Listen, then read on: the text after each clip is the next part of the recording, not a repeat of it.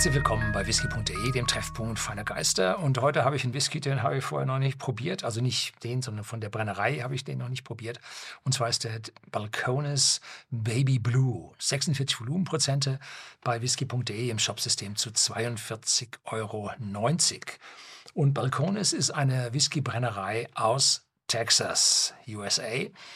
Und die wurde gegründet 2008. 2009 hat sie dann angefangen zu produzieren, in zwei, einer, unter einer Brücke in Waco, Texas. Und dieses Waco liegt zwischen Dallas, Dallas Fort Worth Metro Complex im Norden und äh, Houston am Golf von Mexiko, da so ein Drittel auf der Strecke äh, in Richtung Fort Worth. Und dann wurden sie, kamen sie schon weiter, begannen mit portugiesischen Postils, wenn ich das richtig verstanden habe. Und 2011 haben sie dann größer gebaut oder übernommen, eine Halle, und haben da drin jetzt auch lagern den Whisky dort und haben schottische Brennblasen von Forsyth in Rosses dort in Verwendung. Und die Besonderheit in Texas ist, da wird es ziemlich heiß.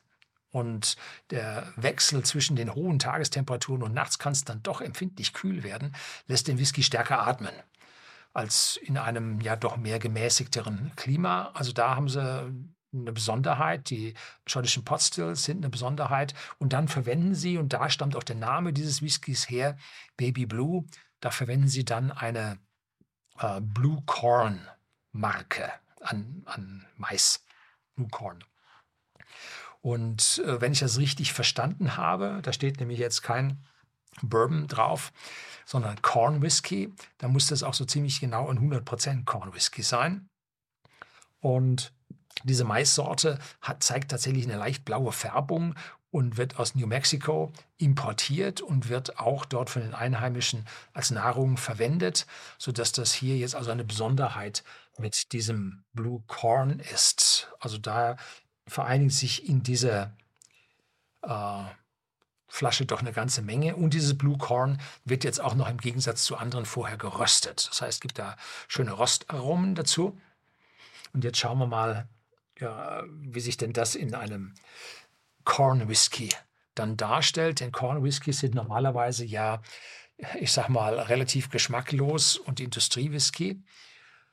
Man sieht aber diesen Whisky schon an. Das ist er nicht. Der ist schon dunkel. Ne? Der hat also von den Fässern so richtig ordentlich an der Stelle was bekommen. Und da suchen sie jetzt besondere Fässer aus mit besonderen engen Ringen und auch verschiedene Eichenspezies. Untersorten von Quercus alba, die hier also unterschiedliche oder ergänzende Aromen dann ergeben.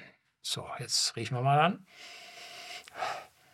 Also der erste Eindruck ist mild, weich, bisschen geschmolzene Butter, dann ganz typischer ja, Maisgeruch und dazu Karamell von den Fässern, ja, und dann geht's in die Würzigkeit rein, sehr ungewöhnlich für einen Kornwhisky, nämlich Zimt, Muskatnuss werden deutlicher in der Nase, durch die 46 Volumenprozente auch kühlend in der Nase.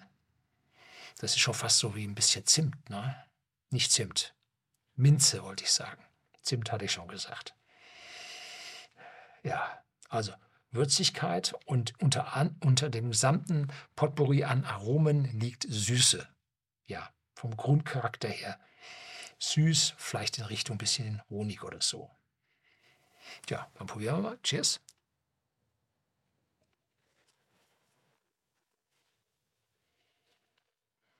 Mhm.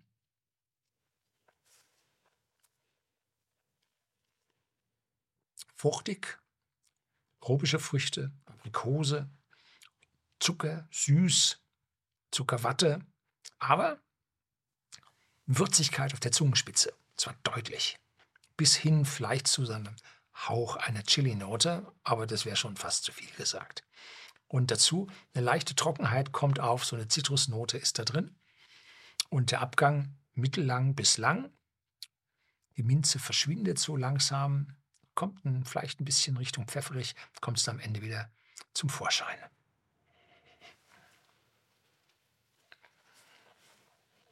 Mhm.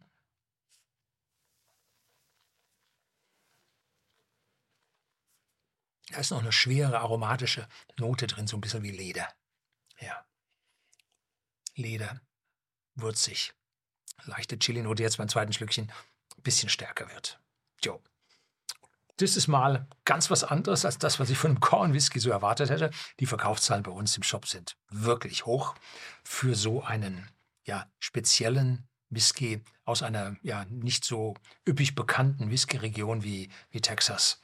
Aber wirklich toll und gut gemacht. So, das soll es für heute gewesen sein. Herzlichen Dank fürs Zuschauen.